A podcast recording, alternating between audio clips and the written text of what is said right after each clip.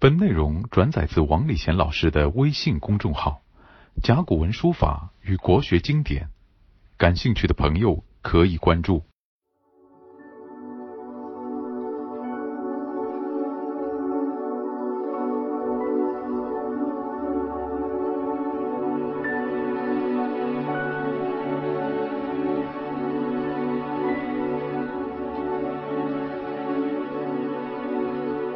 上堂课呢，我们介绍了孔子讲到，如果这个人没有仁爱之心，没有仁义之心，没有对他人、对社会、对国家敬畏之心，那么音乐以及叫礼，对你来说毫无用处。所以人而无人，如乐和；人而不仁，如礼和。那么到底是怎么样才叫礼了呢？孔子到当时周的首都去拜访老子，问他礼到底是怎么回事。所以孔子这个人呢，非常谦虚的。当时那个老子在周做国家图书馆的馆长，所以他书看的很多啊。所以孔子呢，千里迢迢的从鲁国呢，跑到周天子的首都啊。啊，去问老子关于礼，老子呢也非常认真的回答他。下面呢，我要把他呢回答他的这段话呢给大家说一下。老子怎么说呢？君子慎德，容貌如羽。如果你这个君子是有礼的这样一个呃心理规范的话呢，那你心里面有很大的德性，圣德嘛。你不要以为我的内心学问很好，有德行啊，外在就自高气扬啊，就夸张起来了啊，就那膨胀起来了。这容貌如鱼，就你外在的表现，你态度呢，就好像笨笨的，非常的谦虚，好像什么都不懂。我看到的很多的人啊，你不要看他坐在那里啊，他什么都不懂，也不说话，他肯定很有学问啊。你别看这个人啊，喳喳喳喳喳讲了好多，那肯定没有学问，有学问的人不这样。所以他就讲君子慎德，容貌如玉。接下来怎么样来达到这个标准呢？呃，老子又说下面的话：去子之娇气与多欲。去就是去掉啊，不断的那个啊减掉子就先生您的娇气、骄傲的那种外在的气息，你不能太骄傲，应该呢非常的平和，像个笨笨的人。同时呢，还要去你的多欲。什么叫多欲啊？有很多欲望，比如说我有物质的欲望，我有名的欲望，我有利的欲望。像那个祭祀就有这个欲望，他很膨胀的，像跟天子一样，吃饭撤席的时候奏起国乐来。所以他就说你不要有过多的欲望，有的话去掉。他下面又说：太色与淫子，世界无异于子。太色呢，你的。外面的那种态度啊，你如果自以为了不起啊，非常夸张的啊，看不起人家，这个态色那不行。还有一个淫字，字就内心的想法，就是欲啊，呃，要淫字呢，就过多，淫就过多啊，你过多的想你自己啊，这也要那也要，这都不对的。所以这一些态色或者淫字，是皆无益于子。就对你都没有好处的呀！吾所以告之，就是老子对孔子讲：我可以拿来告诉你什么叫礼的，若是而已，就这些，没了。那也就是说呢，你一定要呢内心修养，要什么态度谦和，没有过多的物质的名的利的欲望，对人要客气，这就是礼呀，没有其他的呀。那么这种想法正好符合我们中国对玉的理解。那为什么把玉去举天地呢？玉就是外在非常平和，像哑光一样的，不是那个闪闪发光的。同时呢，这个玉呢非常的那洁白，没有瑕疵。这就是礼啊！人做到这个，你才能够说自己有礼啊，才能够向天地祷告。才能向祖宗祷告，我人做好了，希望天地祖宗来给我有帮助呀。那么同样的啊，音乐的乐这个乐字呢，它也是一个古字。这个乐，它下面画一个长长的木头，然后呢，在木上面呢画了两根绳子一样东西，实际上就是弦啊，把它画出来叫二弦琴，两个弦拉在木上，二弦琴。那么情是什么？情是内心的声音啊。比如说你志在高山，你弹出来就志在高山呀；你志在流水，弹出来志在流水呀。所以为什么要礼和乐呢？礼可能是一个社会规范你的，但你这内心怎么样呢？啊，你奏乐的时候，那是你的心声呀；你奏庸，那就是诗心膨胀。啊，礼乐是很重要的，它是用文化和艺术来引导社会。好了，接下来呢？又编了一段话，有个叫林放的，当时的一个人，他问礼之本，就来问我们社会讲礼呀，它的根本是什么呢？它的主要的内在的气质是什么呢？就好像孔子千里迢迢跑到那个周的首都问老子关于礼的问题一样，他来问孔子了，什么叫礼了？于是乎呢？孔子就说了：“子曰，大在问礼。哦，你这个问问的很大，就是对于礼的问呢，那是很大的问题。与其奢也，宁见；与其义也，宁切。”他就回答了这两句话。我们先讲礼之本的意思。那么礼呢，是当时社会以及社会上的每一个人。都必须遵循的一个规范，《礼记》里面有一篇文章叫《大学》，后来这个《大学》呢又单独拿出来，变成四书五经的四书之一，《论语》《孟子》《大学》《中庸》是四书。实际上呢，《大学》呢是《礼记》里面的一篇文章，这篇文章里面呢就讲到关于各个人修养的问题。他怎么说呢？自天子以至于庶人。上至国家元首，下至普通百姓，一事皆以修身为本，全部都要把修身作为自己做人的根本。所以这就是孔子讲的礼之本，也就是林放问这个礼之本，这确实是本。不仅每个人要抓住它，而且你不管职位多高，到天子他也是要以这个为根本的。那么，怎么样来修身呢？下面有句话很重要：欲修其身者，先正其心。你要修身的话，你把心先把它放端正了，不要像那个祭司一样，那个私心膨胀。一正其心，你要把这个心放正的话呢，先诚其意，先要诚啊，有诚信的诚啊，你就要非常的认真的。来看待你的意，就是你的想法，就是以前申叔敖受到老丈人所劝诫的一句话：“位欲高而意欲下的那个意，你不要呢有过多的欲望啊，你不要的要名要利要钱，什么都要，这就是意不成呀。那么这个两句话加在一起：欲修其身者，先正其心；欲正其心者，先诚其意。结果变成四个字了。叫正信诚意啊！一个人要做到正信诚意，那你才懂得什么叫礼之本啊！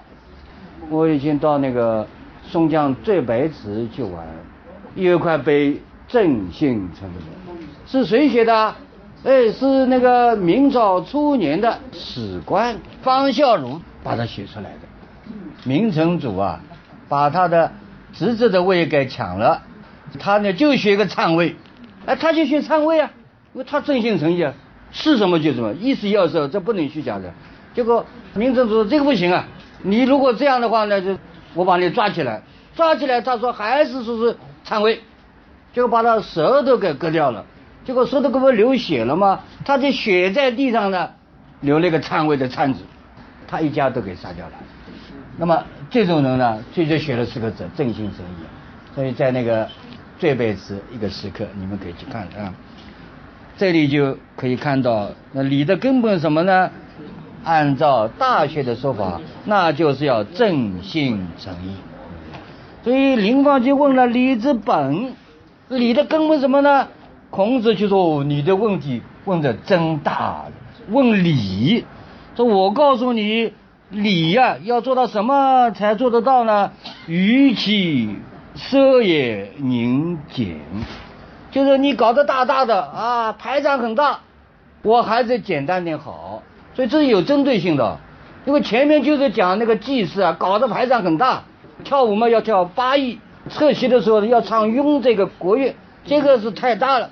他的意思是，与其奢也宁俭，还有一句话，与其义也宁俭，那是针对那些有祭祀活动的时候，比如说父母去世啦，或者国家的丧事啊，那这个时候呢，我们要搞一个祭奠。这个时候与其义，就心里面没有这个想法，就是很随意的来做这个事情，做着做着了，但是呢，你心不放在上面。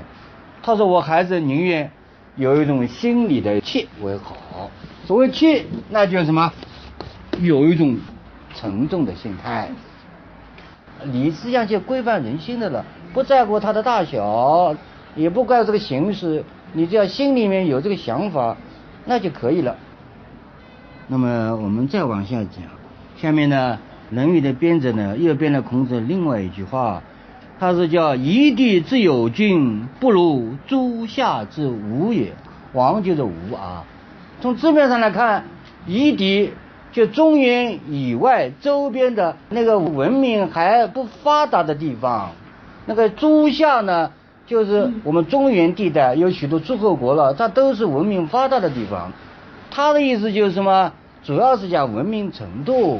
如果文明程度上了一个境界。那就好了。如果文明程度没有到一个境界，没有上个阶梯，那还是有一点距离，是吧？你不要看这个朱夏啊，他的礼乐制度搞得很好，结果呢，旁边的那些文明还没有上轨道的地方呢，他也学这个朱夏，也搞这一套礼和乐。那么孔子讲了，不在形式而在内容。朱夏有礼乐。它代表着它的高度的文明啊！如果你和文明没有达到这高度，你也模仿诸夏的礼和乐，那是没意思的。所以他这句话呢，“夷地之有君，不如诸夏之无也”呢，就这个意思。这个“君”呢，不是真正代表国君的意思，而代表着一种文化形式。比如说你的礼呀，你的乐啊，啊这些文化形式呢。它不是形式，它有内在的文明的境界来支撑的呀。如果没有这个支撑，那有也等于没有。那么像这种呢，那个事例实在太多了。比如说，中国的一个笔记叫做《梅花草堂笔记》。《梅花草堂笔记》里面呢，讲了一段事情，有一个读书的年轻人。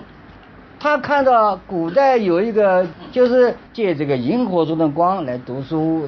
哎呦，他说这个人读书倒很好，所以他也学了，啊，又抓了萤火虫来读书。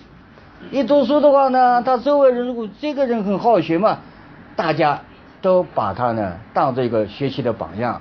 那么有一天呢，他们邻居呢一帮人呢去拜访他了啊，想从他那里得到那个学习的那种劲道啊。就跑出去看呢，谢绝。为什么谢绝啊？这个用萤火虫晚上读书的朋友呢，他外面去了。那么人家想了，你晚上都用萤火来读书，那你白天呢太阳很好，你为什么不读书呢？就问他，外面去抓萤火虫去了。哎，结果人家讲了，你把它当形式嘛，哦，抓萤火虫就是表示我读书，对吧？你晚上就不要读，白天读读好就可以了吗？所以这就什么？就就是刚才所讲的，孔子讲的“夷地之有君，不如诸夏之无也”。不管你祭祀也好啊，包括你的三家也好，你们的形式上都要音乐，都要礼仪，但你实际上没有仁爱之心了，对吧？你内在没有的了，所以你就像那个夷地之有君啊，你根本就不上台面了。孔子呢就讲了这一番话，所以我们一般不理解的话呢。就以为呢，好像孔子啊，就是把那个社会分成档次哦，这里是文明地方，这里是不文明地方。实际上不是的，他是根据上面来的。上面就讲到那个祭祀啊，讲到三家，他们也搞礼乐文化，也要唱歌啊，也要跳舞。但他们这些唱歌、这些跳舞的话呢，实际上呢，根本没有内容，根本不懂什么叫礼，什么叫乐。所以，呃，你有等于没有。好了，下面又变了一桩事情，更大了，这个事情啊，比那个雍车还要大，为什么？祭泰山去了，谁祭在泰山？祭祀吕于泰山，子谓冉由曰：“汝夫能救于？”对曰：“不能。”子曰：“呜呼！臣为泰山不如临放乎？”讲了一大段话。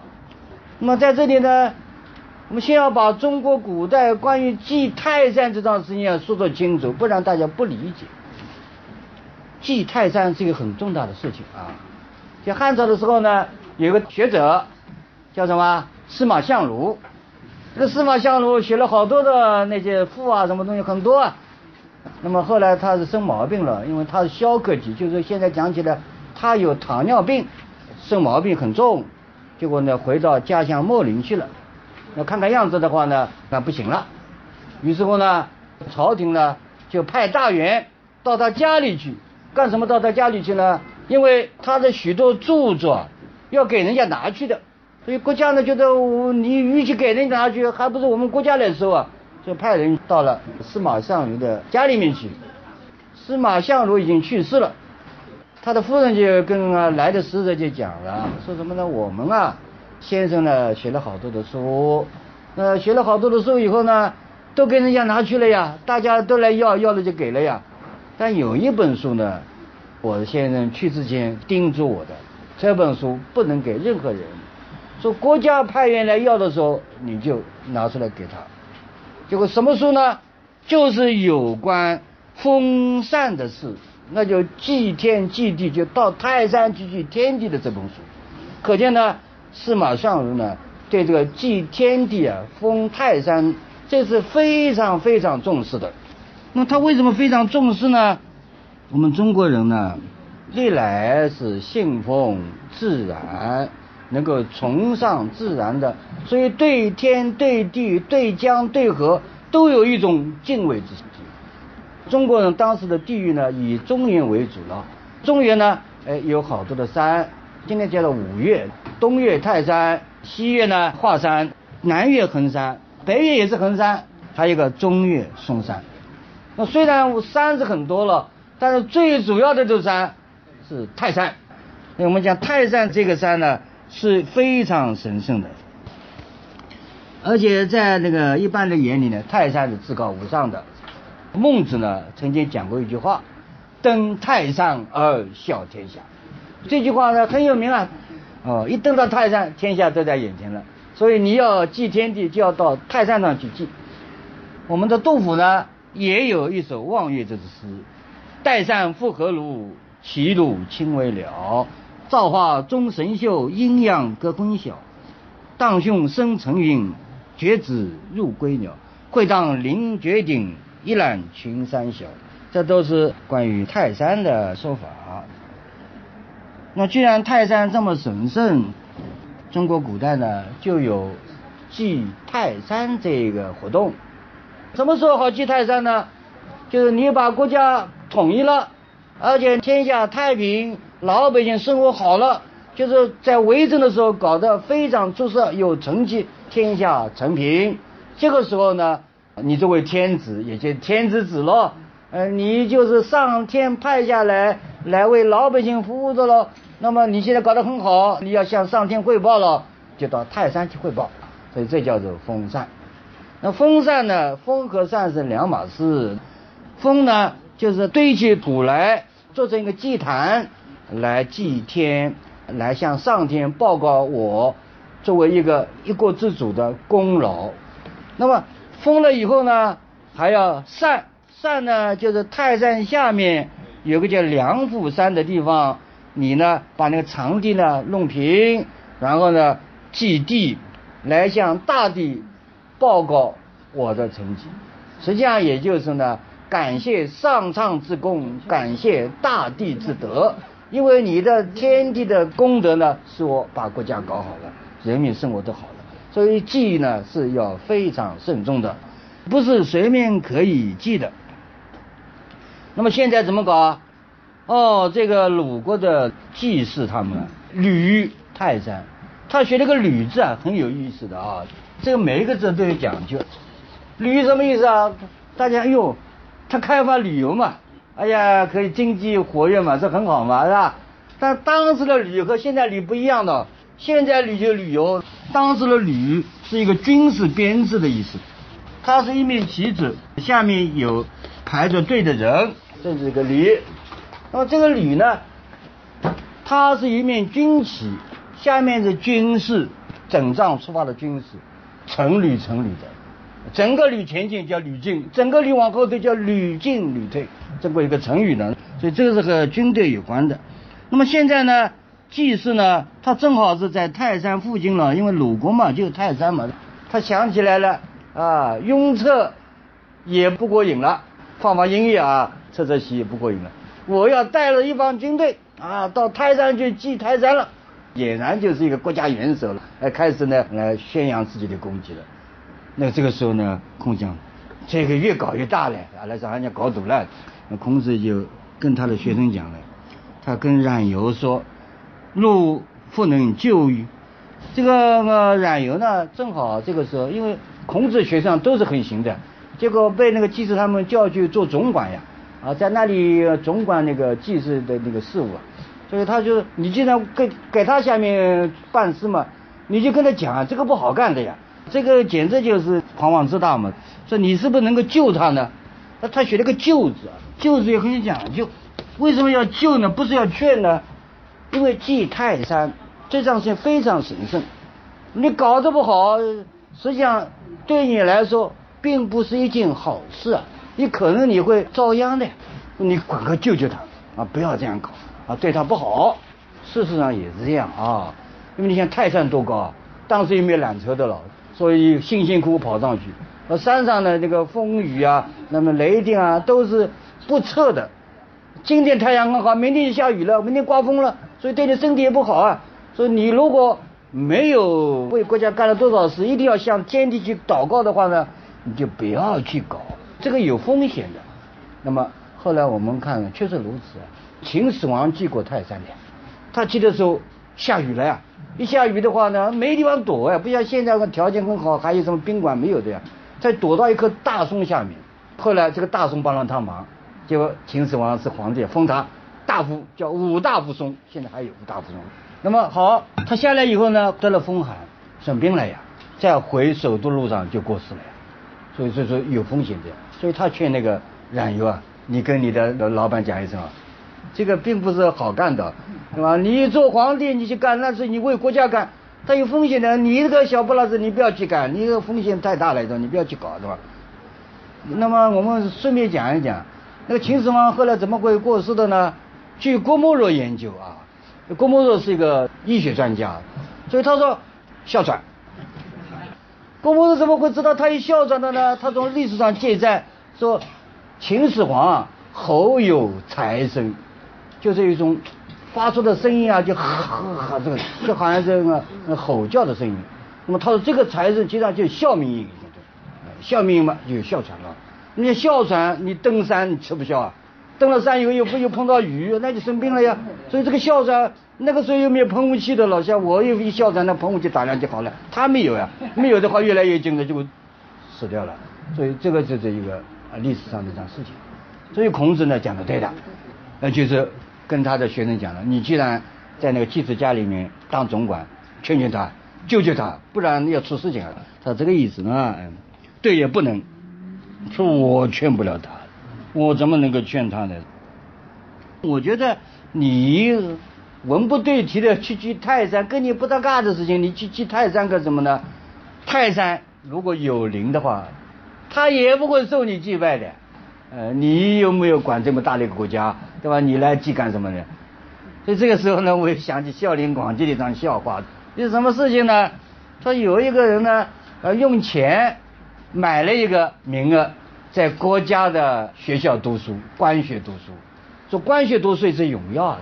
哦，他很开心，他居然拿到了这个证书啊，国家的那个正式的学员了，所以他要祭拜孔子了呀，因为他是孔子的学生了呀。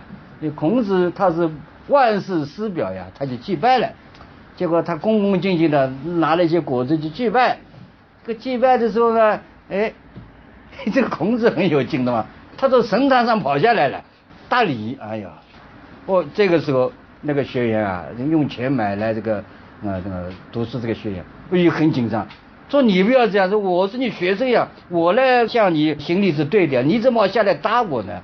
就孔子怎么想呢？下来的孔子，他说我没法受你的祭拜呀。为什么没法受你吗？你是我哥哥的学生呀。什么哥哥？你孔方兄的学生，哎，不是我的学生。哎，这我怎么好受你的拜呢？你去拜孔方兄去，不要拜我。我想那个祭祀啊，哎，跑到泰山去祭拜。那个泰山如果有神灵的话。他也不受你拜的，你要拜你去拜孔方兄，你有钱的嘛，你有事你去拜，那我跟你没有关系，应该这样的理解才对。哎，于是乎呢，孔子就讲了，呜呼，很感叹，哎，正为泰山不如灵皇宫，哎，简直就是泰山如果有神灵的话是东岳大帝了，泰山东岳大帝，他有神灵的话，他难道比那个普通的老百姓灵方都不如吗？灵王还来问我李之本，哦，他会接受你这个祭祀的祭奠吗？不可能的呀！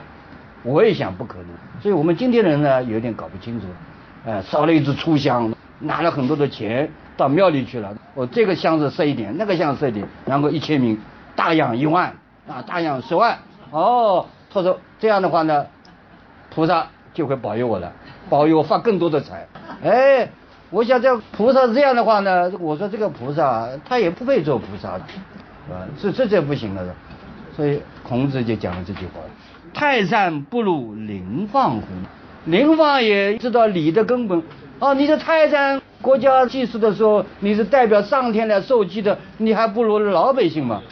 所以祭祀你不要搞，你非但没有好处，你还有害处啊！对你来说，这就是孔子所告诫的。那么到这里呢？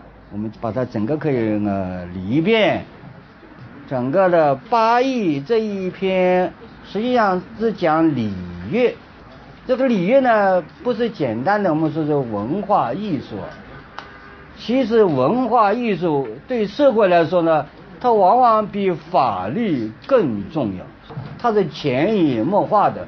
如果你懂得礼，懂得音乐，那么整个社会风气就好了。所以，作为一个国家的行政人员，如果你这个都不懂，你来瞎搞，整个的就搞坏了。